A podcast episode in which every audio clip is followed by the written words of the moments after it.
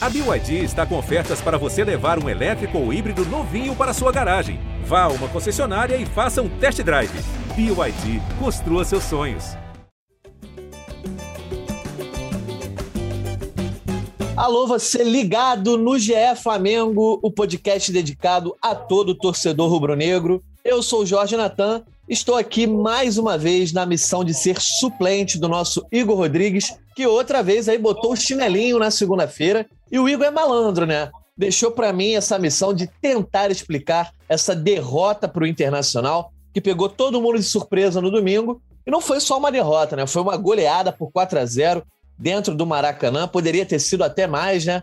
Enfim, mas se o Igor é malandro, eu também sou e não vou explicar nada. Eu vou jogar essa bomba para os nossos convidados de hoje, Caê Mota, Felipe Schmidt e Arthur Mullenberg. Vou começar com ele, que estava sumido do GE Flamengo aí, né?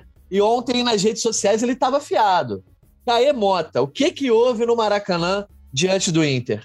Fala pessoal, fala Natan, Arthur, Schmidt, bom estar de volta aí depois do período olímpico, ainda estou me adaptando aqui ao fuso do Brasil, mas estava no Brasil, para deixar claro, mas estava no horário japonês. Cara, foi uma, uma atuação ruim do Flamengo, uma jornada ruim. Achei o time é, soberbo em muitos momentos. Teve oportunidades ali de abrir o placar no início da partida, mas é, preciosismo, soberba, arrogância. É, acho que até normal, não aceitável, mas normal, compreensível, diante da sequência de sete vitórias consecutivas. É, não dá tempo para condenar, o que até você falou de rede social, postei realmente, porque a torcida do Flamengo e o Arthur está aqui para falar em nome dela, nessa né, responsabilidade grande, mas é, é muito chato, às vezes, esse cenário de terra arrasada, cara. Quando você ganha, tá tudo ótimo, mas aí basta uma, uma derrota para o goleiro que está lá há, três, há quatro anos não, não prestar mais, para o técnico já não prestar mais, para o time não prestar mais. Aconteceu, foi uma derrota, uma derrota pesada, é, não deve ser normalizada, deve ter cobrança, principalmente porque esse componente do comportamento, eu ver, foi determinante. Mas é isso, foi só uma derrota no campeonato de 38 rodadas, segue o jogo sem terra arrasada, sem alarmismo, sem dar peso maior do que ela é, apenas uma derrota. Acho que é isso que é importante. A gente vai falar aqui do jogo, achei o comportamento do Flamengo muito soberbo em muitos momentos, e mas o que mais me preocupa é essa sensação de que o Flamengo de que a torcida de 2019 para cá parece que vive numa Neverland, cara. Vive numa terra do nunca, vive na Disney, achando que o Flamengo não vai perder nunca, que não vai ser eliminado nunca. Então, assim, vamos trazer aqui uma realidade: o Flamengo vai perder, sim, outros jogos nos próximos 20 do brasileiro, vai ser eliminado de competições. Muito difícil você ganhar tudo todos os anos. Então, tem Libertadores, Copa do Brasil e Brasileiro. É, não vou cravar, mas é muito provável que algum ou alguns desses campeonatos o clube não vença e não é por isso que está tudo ruim. É, só que parece que de 2019 para cá o Flamengo não tem direito mais de jogar mal, não tem direito mais de não ser campeão, não tem direito mais de perder jogos. Pois é, a gente vai chamar já já o Arthur para dar justamente essa voz da torcida. Antes eu vou dar as boas-vindas ao Felipe Schmidt, que vinha fugindo aí de fazer o podcast comigo, né? Só fazia quando o Paulinho tá no comando. Enfim, mas hoje você não escapou, Schmidt. Chegou num dia um tanto quanto diferente, né? Da, da, dos últimos podcasts aí, da, da última sequência. Eu pergunto para você, Schmidt. O Caê já citou alguns motivos. Eu quero saber, na tua visão, como é que se explica esse resultado no Maracanã. Jorginho, é um prazer estar no podcast com você. Eu te vi nascer no jornalismo, até, até porque eu nasci junto com você. né? Então é um prazer te ver aqui substituindo nosso chinelinho Polinho. Cara, eu tava no Maracanã ontem, tava um tempo sem ir no Maracanã também, fui um pouco pé frio, tava ah, lá. tá explicado então. Tudo explicado. é, acho que eu vou um pouco na linha do Caê que é uma derrota.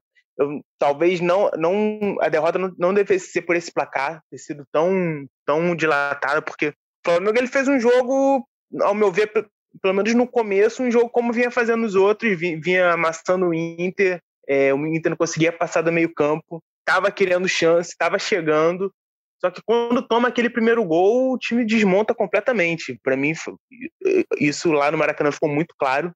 Depois do primeiro gol, o Flamengo se afobou muito, se afobou muito, passou a errar muito, e o Inter meio que se encontrou ali. É, o Inter que já vinha, já estava com essa proposta né, de, de contra-ataque, e ficou muito mais cômodo no jogo, tanto que depois começa a sair direto, Patrick, Edenilson, toda hora trocando bola ali no meio campo para avançar, o Yuri Alberto ganhando todas é, em cima dos zagueiros. Aí sai aquele segundo gol e a partir daí já acho que o Flamengo não se, não se recuperou. Desde o primeiro gol não se recuperou, não conseguiu retomar. É, teve alguns momentos que poderia virar essa chave de novo. No finzinho ali do primeiro tempo tem uma cabeçada do Bruno Henrique, que o Daniel faz uma, uma ótima defesa, de repente se saísse ali um 2 a 1 né? O, o clima para o segundo tempo seria outro. Mas acho que foi muito isso. Acho que foi muito, muito questão de concentração. O time perdeu completamente o, o foco depois do primeiro gol e o resto, para mim, foi consequência.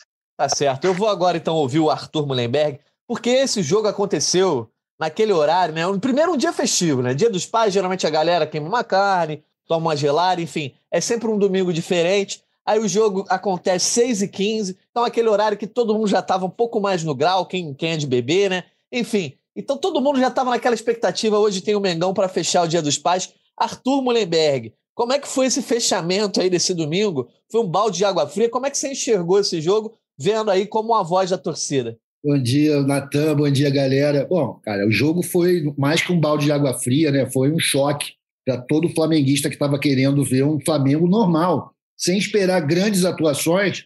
A vitória pro Inter, do Inter sobre o Inter era considerada como garantida. Todo mundo olhando a tabela, vendo, pô, o Internacional não ganha da gente há muitos anos, a gente vai ganhar facilmente deles. Até o 2 a 0 ainda se acreditava muito numa reação. Mas como o Schmidt falou, cara, o time se perdeu completamente, voltou do segundo tempo ainda mais desmontado, e houve mesmo muito sapato alto da galera aqui no interior de campo, que a torcida reflete isso, uma péssima atuação do nosso amigo Diego Alves, pô, nunca vi jogar tão mal, ele falhou para mim nos três gols, certamente só num deles que teria alguma chance.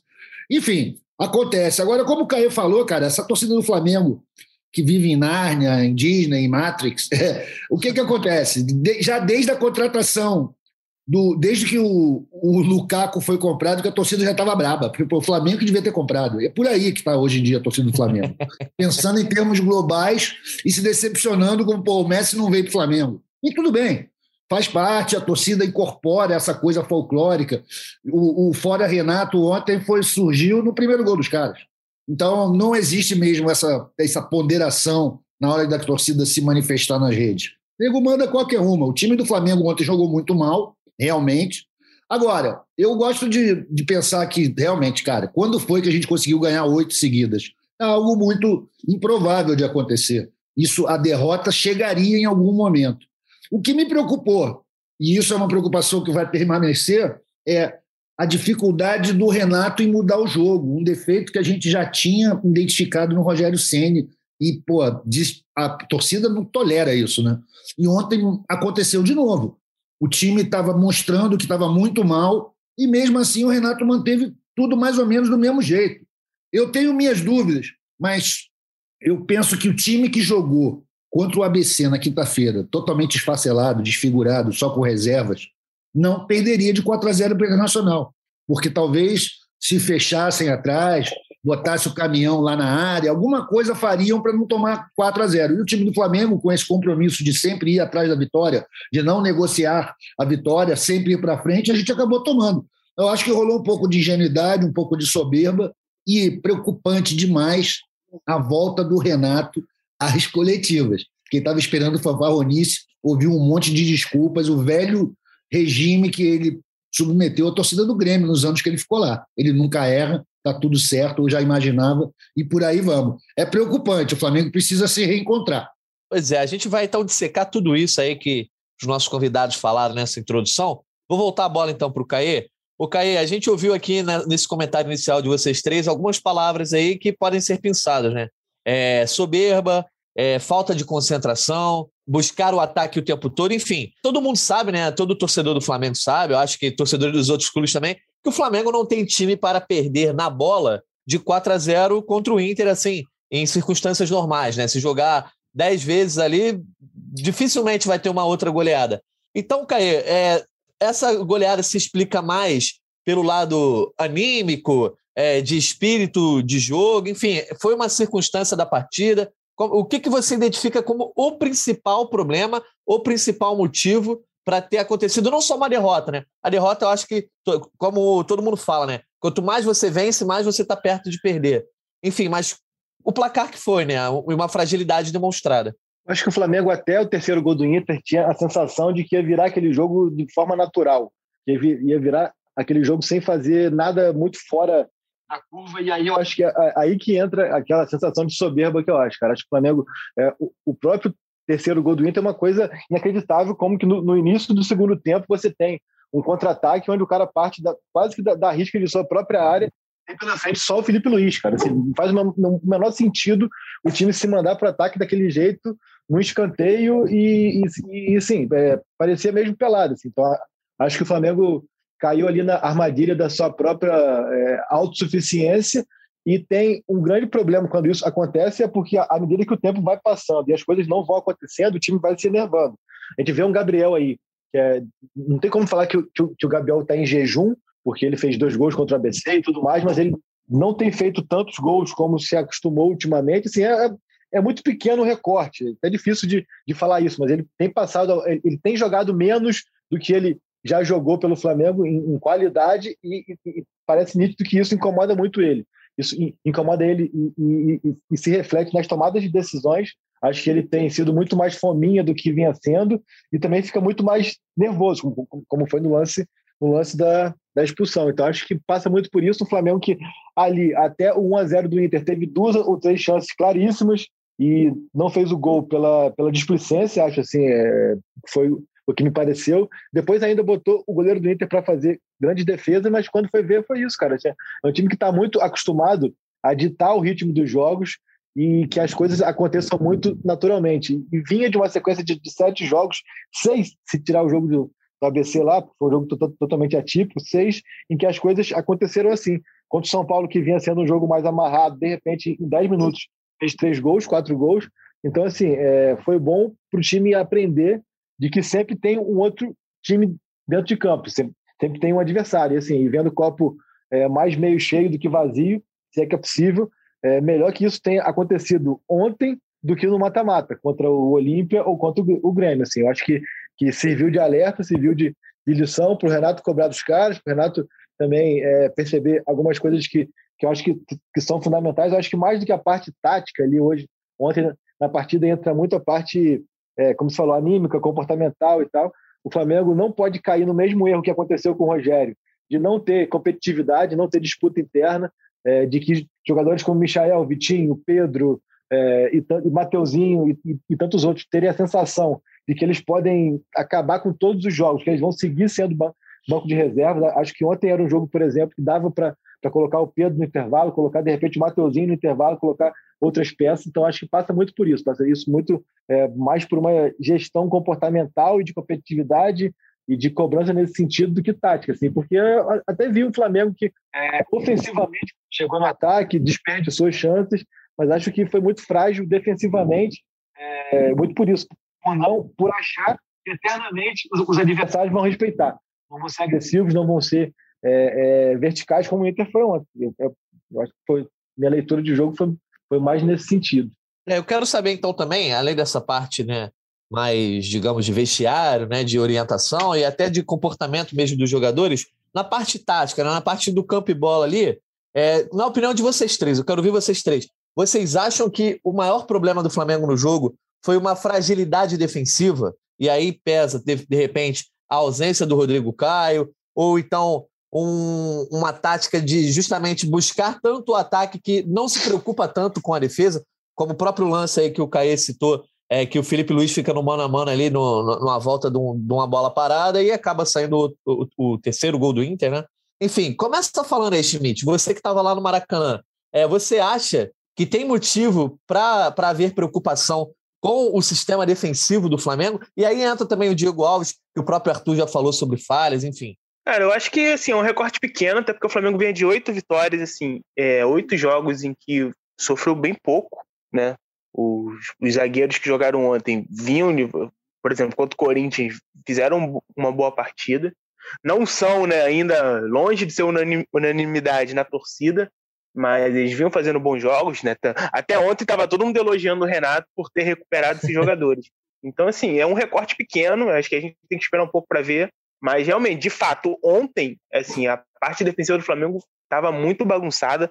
Eu acho que os quatro gols, assim, é, a, a, o, o, terceiro é esse contra-ataque bizarro aí que o Caí citou, né? Que é um contra-ataque de escanteio que só tem o Felipe Luiz, que deve ser o jogador mais lento do time, para segurar o Tai. Mas os outros três gols, a linha defensiva está completamente desarrumada. O primeiro, é, o, o Edenilson avança assim, sem nenhuma, né, nenhuma, nenhuma resistência. Aí o Léo Pereira, que ali também já fica num, né, exposto ali, não sabe o que tem que fazer. Tenta dar o bote e aí abre o espaço pro Yuri. O segundo gol é uma virada de jogo que pega o Isla sozinho. O Gustavo Henrique tá lá embaixo, tem que voltar assim, completamente bagunçado, e o quarto gol já é de pelada, né? Já sai ali, o Yuri sai do nada, ninguém chega perto, ele entra, faz o gol. Então, assim, houve uma desorganização muito grande na parte defensiva ontem. Só que é, é, é o que a gente tem que pensar no contexto, né? É, a, parte, a parte defensiva que vinha funcionando ontem não funcionou porque foi dispersão, foi falta de concentração, foi o Inter também que foi melhor. É, acho que a gente tem que dar um tempo ainda para entender melhor como que foi isso. Mas realmente, ontem foi um alerta, um alerta assim, pesado pelo que a gente viu. O Arthur, eu acho que tudo começa num gol que, assim, na minha opinião, eu acho que é um gol que não, não pode ser aceitável um time como o Flamengo tomar, em que os jogadores vêm tabelando ali da intermediária entre três, eram dois contra três, né? Dois atacantes contra três jogadores de defesa, conseguem passar limpo ali, sem qualquer tipo de trabalho. O Léo Pereira tá num jogador, ele vai dar o bote no outro. Enfim, todo e qualquer tipo de marcação se perde ali. E eu acho que é aquilo ali que começou. A, ali começou a desandar o caldo, né? Ali o Inter viu que podia, com uma triangulação simples, conseguir envolver os jogadores do Flamengo. É, sabe o que aconteceu, Antônio? O lance anterior, o, o Diego Alves quase meteu a bola para dentro do gol, para fazer um, uma, um recuo, né? a responder um recuo, ele tocou tão mal a bola que a bola quase entra dentro do gol. Eu acho que aquele momento é chave, porque ali tanto dá confiança para o Inter, quanto planta a total insegurança na zaga do Flamengo. Eu, como sou um torcedor leigo, eu quando vejo um lance desse, eu já fico imaginando, cara, hoje o Diego Alves quer tomar um gol, e quando ele quer tomar um gol, não há quem segure. E não aconteceu diferente. Na volta, os caras vieram tabelando entre dois jogadores contra cinco e fizeram gol. É, assim, cara, o Renato veio com uma empolgação, os resultados ajudaram, todo mundo começou a olhar tudo de uma forma muito cor-de-rosa, mas a defesa, cara, continuava sendo Gustavo Henrique e Léo Pereira. A gente já conhece o, o potencial deles para fazer o mal. Entendeu? Aquilo ali ia acabar acontecendo. O Isla não estava num bom dia, o Felipe Luiz já é mais lento. Os caras botaram, pra, botaram a correria para cima do Flamengo e o Renato não soube consertar isso. Somou ao mau dia do Diego Alves, cara, tá feita a tragédia. Então, desde o primeiro lance anterior ao gol, eu já estava bastante preocupado. Mas é uma, é uma coisa de leigo, né? Vai, ah. O que, que aconteceu? Tomou quatro gols, teve gol de pelada, teve gol irônico, foi uma vergonha. Eu acho que os caras deviam trabalhar bastante agora, daqui para frente, para ver como fazer isso aí, cara. Se jogar desse jeito novamente, arrisca até de acontecer um problema contra o Olímpia, o que não estava nem nos planos de ninguém, né? Pois é. Ô, Caí, e para fechar essa parte defensiva aí, eu queria falar sobre um jogador que não estava em campo, mas é o que eu acho que faz toda a diferença para esse resultado. O Rodrigo Caio, é, a gente conhece aí os, as dificuldades físicas que ele tem em alguns momentos, está vivendo aí um reequilíbrio físico. Não sei você pode, se você ou o Schmidt tem alguma informação aí, se ele volta para enfrentar o Olímpio ou não. Mas eu sinto que a zaga do Flamengo, na verdade, o sistema defensivo sempre se perde quando não tem a referência do Rodrigo Caio. Você e o Chimitinho também conhece aí de Fute Inter, enfim, eu vou trazer aqui uma comparação. E antes que a galera fique louca aí do outro lado, a galera que está ouvindo a gente aqui no GE Flamengo, é uma comparação em termos de tamanho do jogador no elenco, tá? E não de competência ou tamanho do jogador no futebol. O Liverpool, o Caê, viveu uma temporada de muitos problemas aí na Premier League por conta da ausência do Van Dijk, que ficou oito meses fora aí por conta de uma lesão gravíssima. Teve outros problemas que outros jogadores se lesionaram, outras opções para a zaga, mas enfim. Só a ausência do Van Dijk deixou o sistema defensivo, defensivo do Liverpool perdido. E assim, a gente conhece a qualidade do elenco do Liverpool, conhece a qualidade do elenco do Jürgen Klopp, mas sem o Van Dijk parecia que o time era outro. Levou goleadas, perdeu jogos que nunca perderia é, em condições normais. E eu sinto que o Rodrigo Caio sobra tanto com relação ao Gustavo Henrique, ao Léo Pereira e também ao Bruno Viana, e eu não estou mais botando o Arão como opção ali, porque o Renato parece que não vai colocá-lo de zagueiro, que eu acho que o Flamengo precisa aprender a jogar sem Rodrigo Caio diante da questão que ele é um cara que está sempre ausente. E aí quero saber a tua análise sobre isso. A ausência do Rodrigo Caio pesa muito né, nesse tipo de resultado? Acho que pesa bastante é, pela confiança com que o Rodrigo se comporta dentro de campo. Assim, é um cara que é, é muito ligado. A gente fala aqui de, de, de, de, atenção, de concentração, então ele é um cara que, que se permite pouco perder, baixar esse nível. Assim. Mas, é, mas nos últimos jogos, até em que jogaram juntos, eu vi o Gustavo Henrique melhor do que o Rodrigo em algumas partidas. Assim. Pode falar é, contra o Corinthians mesmo lá, contra o São Paulo, enfim. É, acho que pesa, mas já, já pesou mais. Eu acho que ontem o Flamengo, de maneira geral, se expôs muito e acho que a facilidade com que o Inter fez os gols passa muito pela ausência do Diego e do Arão como combatentes. Assim, achei que o Diego e o Arão ontem tiveram muito mais predisposição ofensiva do que defensiva. Isso acabou deixando o setor muito exposto ali. Então, assim, eu, eu acho que ontem, mais do que cair em cima daquela recorrência de críticas ao Léo Pereira e ao, e ao Gustavo Henrique, que é, a gente sabe já que, que tem ali um, um, um, limite de rendimento, assim, e rendem geralmente até abaixo disso, mais o Léo do que o Gustavo, mas tem ali um limite. Achei que o Diego e o Arão deixaram o setor desguarnecido justamente por essa predisposição ofensiva do Flamengo, por achar que, que, que é, entrou ali, que, que as coisas aconteceriam Achei que muitas vezes o time ficou muito exposto, daí a facilidade com que o Inter tabelava e entrava, assim, fazia um dois com muita facilidade e tinha até muitos espaços. Né? Então acho que passa muito por isso. Eu ontem, é, é ontem é, analisando taticamente, se fosse para apontar é, responsáveis pela facilidade com que o Inter chegava com perigo perto da área do Flamengo, acho que passou muito mais pela não combatividade do Diego e do Arão do que por erros individuais ou fragilidade do, dos zagueiros. Assim, é, é, acho que foi isso. E, e o Diego Alves, realmente, acho que ontem foi uma das piores atuações dele com a camisa do Flamengo, assim, porque não foi, não foram aquelas falhas que, que, ele, que ele, que ele, tipo contra a Chape, que ele foi encaixar e deu rebote.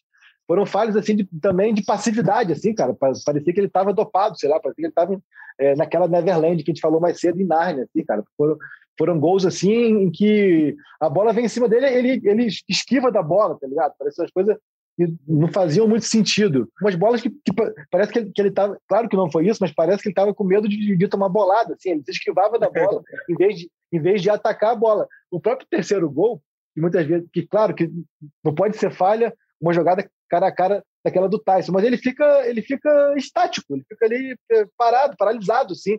O Tyson vem desde o grande círculo e ele fica estático do mesmo lugar. Ele, ele não avança para fechar espaço, se posiciona, ele fica em pé. Ele fica em pé, o Tyson só rola. Se ele, pelo menos ele, ele dá aquela agachada para fechar o ângulo, não, ele não faz nada. Então, assim, foi uma atuação muito, muito passiva do Diego Alves, que aí veio a é, é, complementar essa, essas falhas do setor defensivo como um todo. Assim, achei, achei o Flamengo meio que sem, sem reação, tá ligado? Parecia, não tinha muito combate, entendeu? Acho que isso que ficou, que me chamou mais atenção. Agora, eu repito que eu, é, eu acho mais que foi uma, uma jornada muito infeliz do que algo a se preocupar para valer. Assim. Acho que a gente vai, tem, tem um jogo importantíssimo quarta-feira contra o Inter, contra o Olímpia, depois tem o esporte, depois o Olímpia novamente. Então, assim, acho que aí sim a gente vai ter um recorte, se tem mesmo algo a se preocupar, ou se foi mesmo uma noite infeliz, cara. Como o Natan falou, são sete vitórias consecutivas, uma hora ia perder, perdeu demais, mas assim, é... não vejo também muito motivo para desespero ainda não, cara. Prefiro esperar o jogo de quarta-feira, o jogo de domingo tal, e aí a gente vê realmente se é um Flamengo que enganou a gente ou se foi mesmo só uma, uma, uma noite ruim ali. E só para pegar o, o, gancho do Rodrigo, tem alguma informação já se ele vai estar disponível contra o Olímpia? Porque, assim, por mais é, é, da, que você tenha feito a análise, realmente o Gustavo Henrique jogou melhor nos últimos jogos. A você, o Schmidt, aí, tem informação que o Rodrigo Caio volta, porque o Rodrigo Caio volte, porque ele traz maior tranquilidade, não sei se em campo, mas para a torcida Certamente, né, Arthur?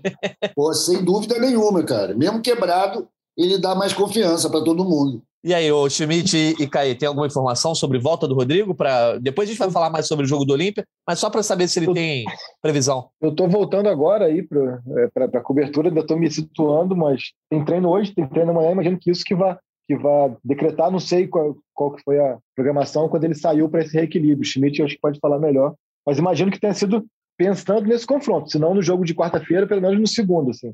É, e responderam agora aqui que as chances, as chances são reduzidas. É. Eu imagino que seja mais pro segundo jogo. É, o que já deixaram claro, assim, que ele parou agora para ficar 100%, vão fazer um processo com toda a cautela do mundo, todo o cuidado necessário para ele só voltar quando tiver 100%. É, até essa preparação para o jogo com o Inter, ele não tinha ido nem a campo ainda, estava fazendo só trabalho interno. Então, é o que o Caio falou, ver, esperar hoje, amanhã, para ver se, se, tem alguma evolução, mas eu acho também difícil que ele jogue, jogue contra o Olímpia quarta-feira. Até pelo fato dele ainda não ter nem, nem ido a campo, né? Ter nem voltado a treinar com, com um grupo, nem que seja parcialmente. É, eu imagino que ele tenha mais chance de jogar no, no jogo de volta. Tá certo. Depois a gente fala então sobre o jogo contra o Olímpia. Vamos terminar de falar desse jogo de ontem, né, no Maracanã, a gente está gravando aqui na segunda-feira. Falamos sobre o lado defensivo, que aí, obviamente, ficou escancarado os problemas. Mas também teve bastante problema na frente, né, o Schmidt? É, a gente viu o Flamengo, pelo menos até ali, eu acho que a metade do primeiro tempo, jogando no padrão, né? Com o padrão dos últimos jogos. Se saísse um gol ali, obviamente o Sino não atua no futebol, mas acredita-se que teria um caminho mais tranquilo nesse jogo. Mas o Flamengo perdeu muitas chances, inclusive uma chance que eu achei bizarra que o Gabigol perde ali na pequena área, que ele quer bater de canhota quando o, o, tava claro. Ele... Bola, né?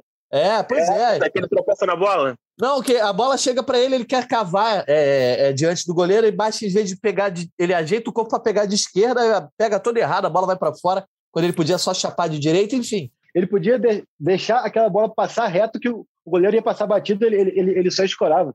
Ele, ele, é o que você falou, tipo, e ele faz muito isso, né? Ele vira o corpo todo, ele, dá, ele faz tudo que é possível para finalizar com a esquerda. Acho que ele precisa ter um pouco mais de confiança nessa perna direita aí. Uma bola como aquela de ontem ali era um gol fácil de perna direita que ele perdeu, mas faz parte também. Mas, é, mas é, o que eu digo assim, é só para ilustrar essa questão que assim, não foi um jogo que o Flamengo entrou na roda desde o minuto zero, não produziu não. nada, não chegou perto de marcar, né? Não, então também isso, tem né? problema, tem problema na questão é, dessa coisa de matar o jogo, né? Mesmo quando o, o Flamengo já estava atrás no placar, 2, 3 a 0, teve algumas chances que o, o goleiro do Inter ele fez pelo menos umas quatro defesas muito boas, né? Tem uma cabeçada, acho que é do, do Gustavo Henrique no segundo tempo, no escanteio, que o cara vai lá embaixo pegar.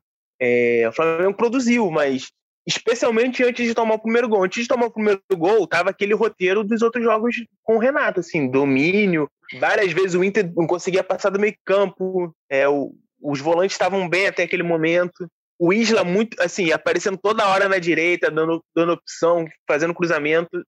A, a sensação que dava é que o Flamengo ia ganhar tranquilamente. Só que aí toma o primeiro gol, se desmonta todo. O Gabigol, no primeiro tempo, assim, o Flamengo tinha tanta facilidade de atacar e de entrar na área que o Gabigol ele tem duas chances. Uma dessas foi uma que vocês citaram, que ele entra na área livre ali pela direita, só que é isso, ele não tem confiança na perna direita, né? Então ele se entronca todo ali para bater de outro jeito, acaba perdendo é, tempo, né? Que, pô, dentro da área é fundamental. E tem um lance também no outro lado, que ele pega pela esquerda, que é esse que, que eu falei, que ele meio que tropeça na bola, em vez de chutar, ele cai, é estranho também. E tem um contra-ataque também que o Bruno Henrique tá avançando, toca para ele na esquerda, ele, ele não domina. E aí a impressão que eu tive no estádio, depois eu não, eu não vi essa cena na TV, mas é que o Bruno Henrique fica revoltado com ele. Assim, o Bruno Henrique Sim. meio que dá um, uma bronca nele porque ele não dominou. Sim, foi um jogo que o, Gab, o Gabigol simbolizou um pouco essa, essa falta de concentração, estava disperso, não estava conseguindo jogar. E um outro cara que eu achei que também esteve bem aquém, e quando ele tá aquém, assim, o Flamengo sofre muito, para mim foi o Arrascaeta. O cara que, assim, é, quando tá bem, o Flamengo joga, né, voa. E ontem acho que ele ficou também um pouco, um pouco atrás, teve uma chance também dentro da área, que era para bater, ele tenta cruzar, erra o cruzamento. É, depois acabou errando alguns passes também, algumas tentativas de lançamento. É, o Flamengo não ter o Arrascaeta e o Gabigol num bom dia, realmente perde muito. Complica, né? é, isso acontece mesmo. E tem um fenômeno histórico aí, né, gente, que está se repetindo há muito tempo. Contra o Flamengo, baixa Manuel Neuer no goleiro adversário. O cara ontem fez defesas incríveis. Isso tem se repetido. Vários jogos isso acontece. Não é só com o Inter. Então, isso demanda um maior capricho dos nossos atacantes, que ontem, muito longe disso, não conseguiram acertar nada. O Arthur, e é aquele jogo também, assim, que eu acho que desde o da, do pós-Jorge Jesus, né, a gente viu com o Domi, viu com o Rogério Ceni e uh, não tinha visto ainda com o Renato Gaúcho, né? E não, não sabemos como vai ser daqui para frente, que é aquela coisa do Flamengo tem as oportunidades, pode encaminhar o jogo por um lado, e aí no primeiro lance que o outro time tem, o jogo se encaminha para outra coisa. O, o, torcedor do Flamengo já fica aflito quando perde uma oportunidade, porque sabe, né? Que qualquer coisinha ali na zaga pode jogar o jogo para outra rotação. É, há muito tempo a torcida do Flamengo opera nesse modo, né, cara? Vamos fazer logo dois gols, porque é certo que vamos tomar um. Então, ontem isso aí ficou muito claro. E é uma coisa que o Caíco comentou, e é, é verdade.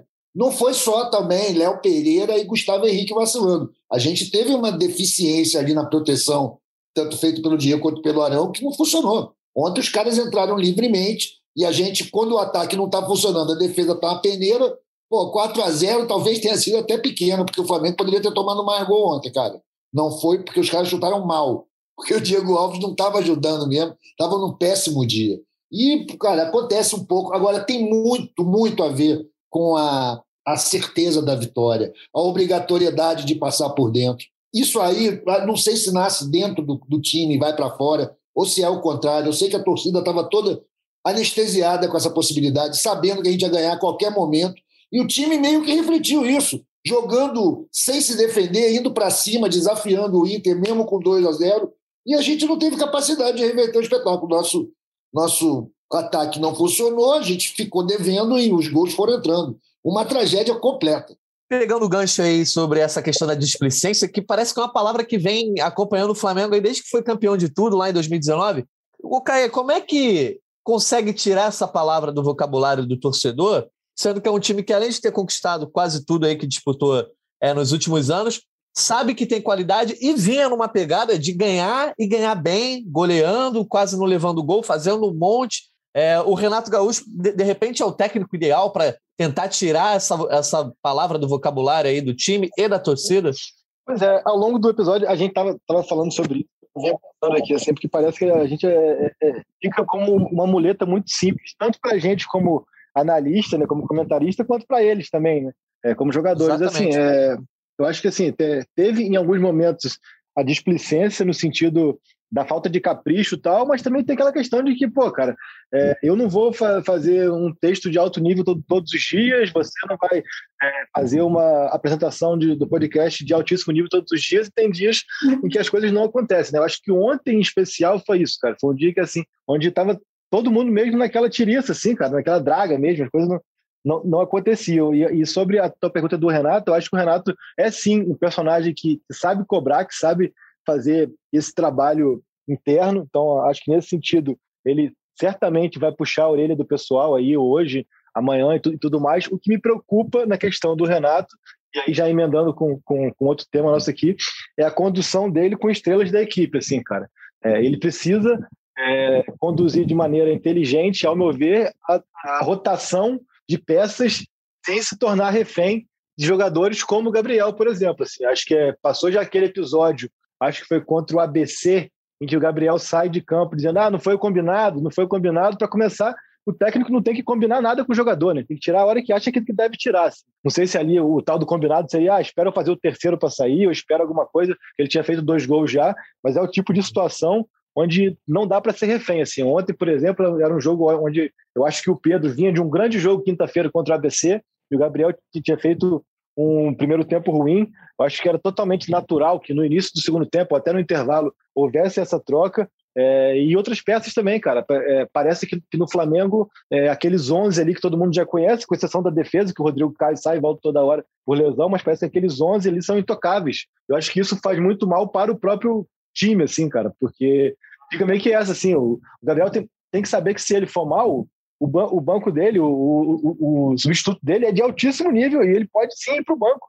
Se por acaso for mal, não, estou falando que merece agora, mas é, tem que ter essa competitividade. E, e, parece que o Flamengo, de um tempo para cá, do Rogério para cá principalmente, não tem muito isso. Tem, tem o contrário, tem aquela sensação de que quem entrar pode, pode fazer o que for, pode, pode acabar com os jogos que vai voltar para o banco de reservas no jogo seguinte. Então, acho que essa questão da displicência é, pode, pode ser vista como, como acomodação. Acho que, que pode ser uma, uma explicação nesse sentido, e cabe ao Renato, e ele é muito inteligente nesse sentido, nessa condução do dia a dia, é, fazer isso, porque quando o Gabriel sai contra o ABC, com aquele comportamento de, ah, pô, não era combinado, tal, sei lá o quê, eu fico me colocando muitas vezes no lugar do Pedro. É, como que o Pedro reage a, a, a, a essa, essas situações? Como que tudo é, acontece com o Pedro? A gente via isso com o Pedro já com o Rogério ano passado, no final do campeonato, quando o Pedro sempre entrava faltando três minutos, cinco minutos, fazia gol, três minutos, dava assistência no outro jogo banco. Isso é péssimo para gestão de elenco, assim. Então você tem, de repente, é, o Mateuzinho, que quando entra vai bem e vai para o banco. Outro jogador, Vitinho e Michael, que tem entrado bem há um bom tempo, mas é sempre banco. Acho que isso, para o dia a dia ali, para a competitividade, para que essa displicência, para que essa, que essa acomodação não aconteça, acho que essa, esse medo de perder a vaga e essa vontade de ganhar a vaga tem que existir de maneira mais clara em qualquer elenco, e a gente está aqui falando do Flamengo.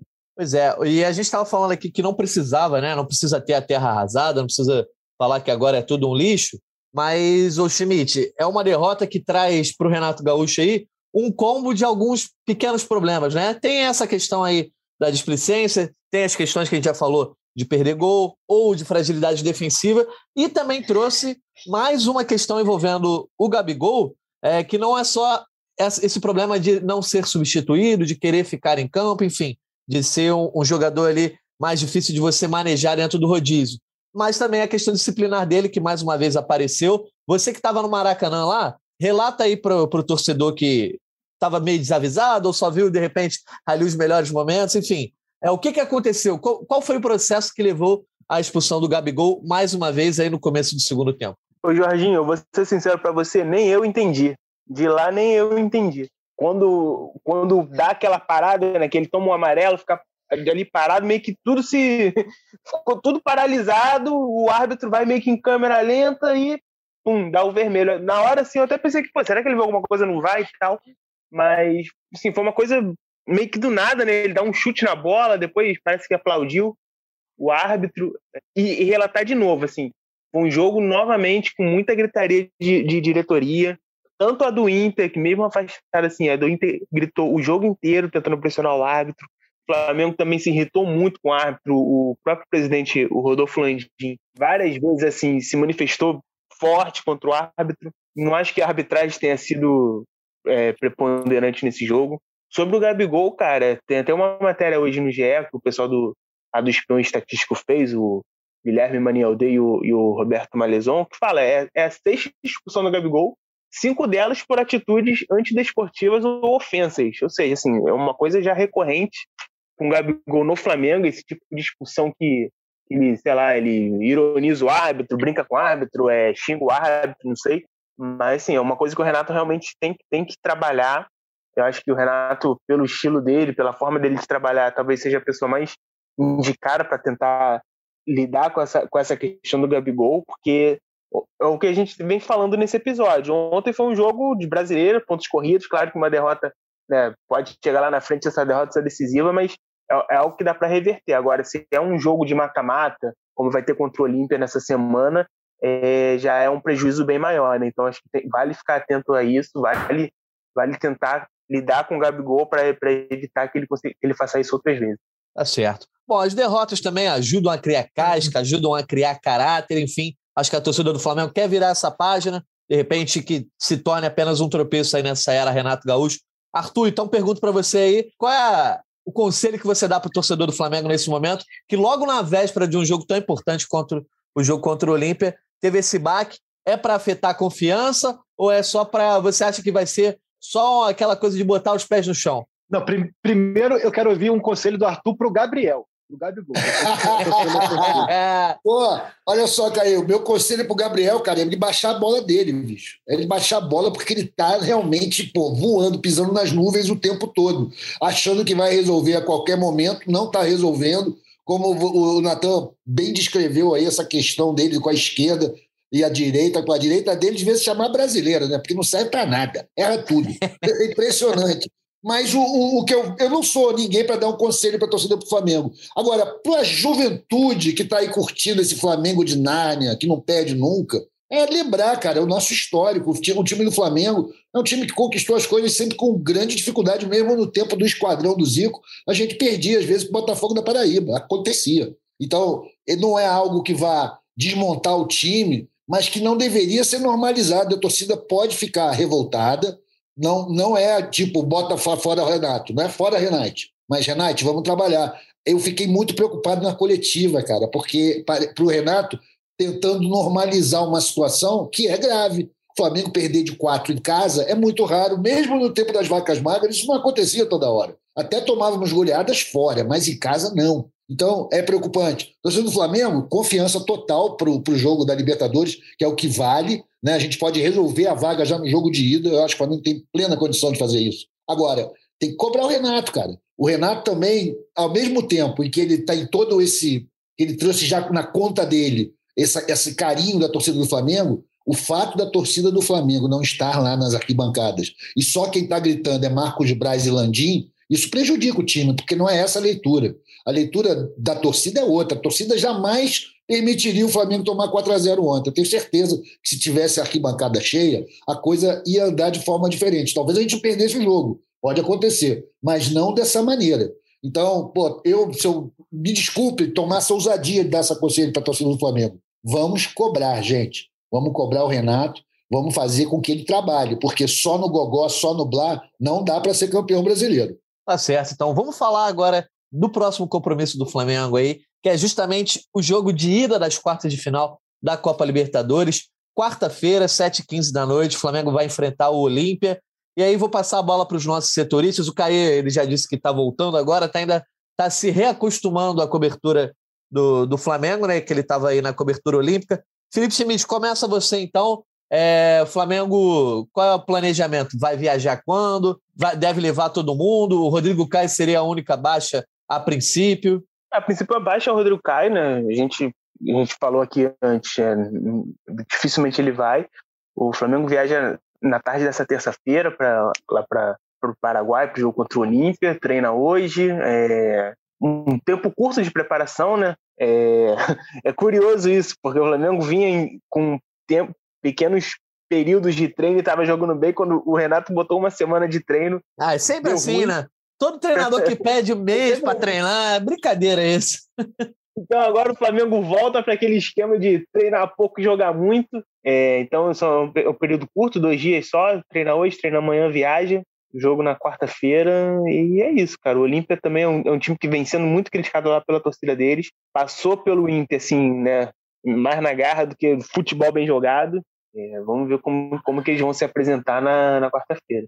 Tá certo. O Caio, o Olímpia vem de duas derrotas aí, a situação imediata parece ser até mais preocupante que a situação do Flamengo. Perdeu para o Guairenha e para o Guarani de Assunção. Nesse momento, o Olímpia é o nono colocado do Campeonato Paraguaio, de 10 de dez, é, clubes, né? No, no, Campeonato Clausura, enfim. O famoso então, penúltimo, né? O famoso penúltimo, exatamente. Então, a, a, a situação do Olímpia também não é aquele mar de rosa. Então, a torcida do Flamengo acho que pode é, ir com calma para esse jogo, até mesmo pelo que o próprio Olímpia apresentou na Copa Libertadores até agora.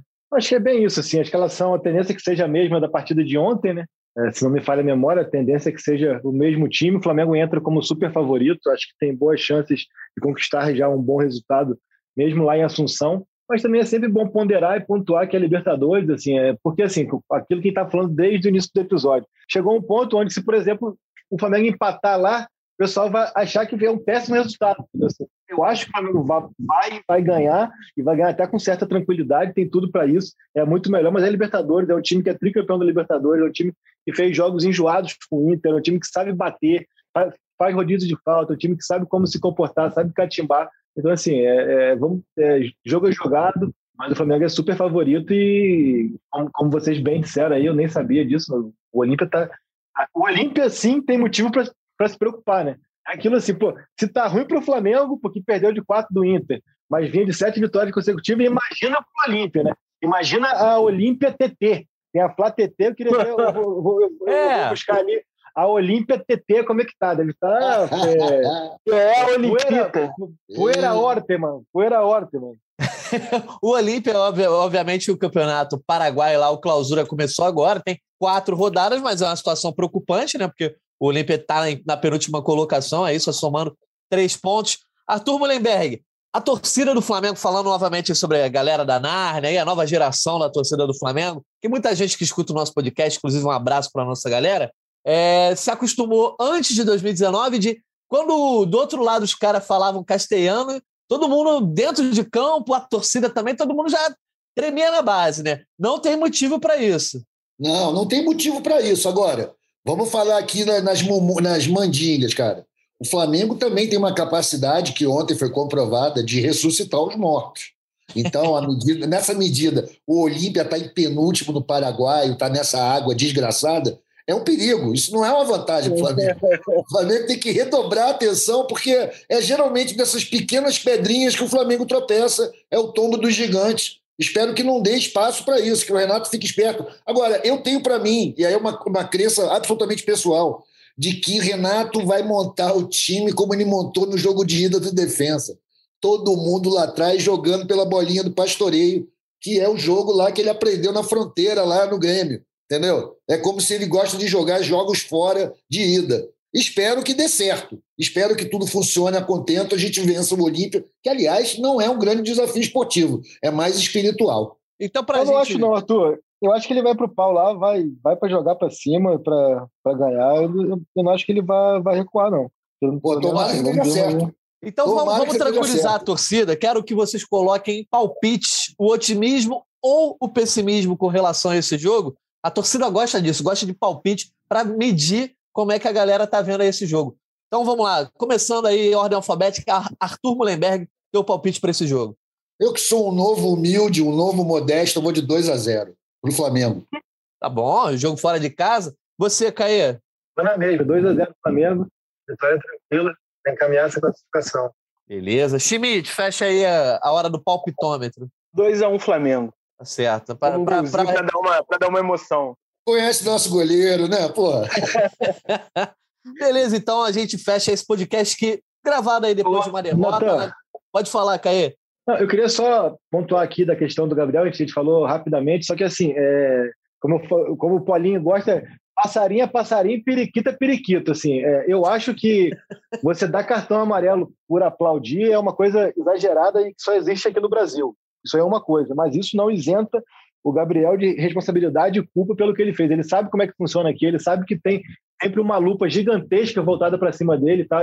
São tipos de, de atitude e de comportamento que não dá mais, né, cara? Não dá mais para aceitar, para ele ter, por mais que ele fale que é uma base e tudo mais, só que é uma base que ele também está colaborando para a base, né? Porque a partir do momento que ele, que ele ironiza, que ele dá bico na bola, que ele bate palma, que ele faz isso, que ele faz aquilo também, aí sim ele também está achando que é tudo uma base, que ele pode fazer tudo. Né? Então, assim, eu acho que é um exagero é, dar cartão amarelo para aplausos né, é irônicos, mas todo mundo já sabe como, como que funciona aqui assim. Então, acho que assim, é, é uma coisa não isenta a outra. Né? Então, acho que é só para deixar é, pontuar isso aqui que a gente passou meio que batido assim. Acho que são coisas que, que não dá mais para aceitar exatamente para que o futebol não vire uma várzea. Né? Então, são coisas então, que, que precisam ser pontuadas. Repete pra gente aí o, o ditado pra, pra, sobre essa situação do Gabriel. Passarinho é passarinho, periquito é periquito. Não é porque um tá errado que o outro tá certo. Tá todo mundo errado nessa história. Tá certo.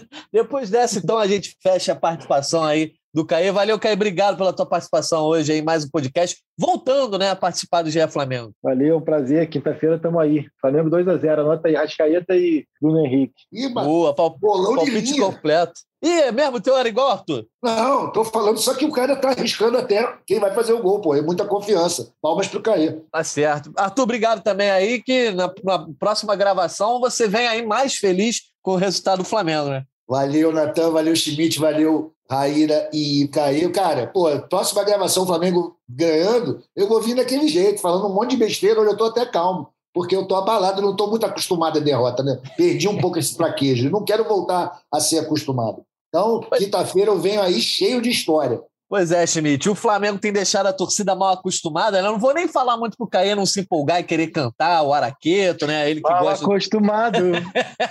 Me deixou. Você me deixou. Mal acostumado. Tá certo. Felipe Schmidt. Né? Bem acostumado. Mal acostumado é quando perdi todo mundo. É verdade, né? A gente usa a expressão da forma errada, né? Timitinho, pro não cantar de novo, fecha a tua participação e a gente passa a régua no episódio. É isso, cara. Libertadores, a gente, a gente tem aí um, uma, longa, uma longa ficha corrida, né? O Flamengo tem uma longa ficha corrida aí de, de situações que meio que fugiram da lógica. Então, se a torcida do Flamengo ficou mal acostumada com o Flamengo agora no Brasileiro, sabe que Libertadores é outra parada. E agora que os palpites estão em alta, né? Na imprensa esportiva, é, vou botar os gols também. Vai ser dois do Gabigol A gente chegar quinta-feira aqui tem que falar do Gabigol de novo e elogiar ele pelos gols. Tá certo, então valeu Schmidt, valeu Caê, obrigado Arthur, a todo mundo que nos escutou em mais uma edição do GE Flamengo. Quinta-feira tem podcast aí, Paulinho Chinelo deve estar de volta para falar sobre esse jogo contra o Olímpia. Também agradeço aí a nossa diretora Raíra Rondon por mais uma gravação. Então é isso, galera, um abraço e até a próxima.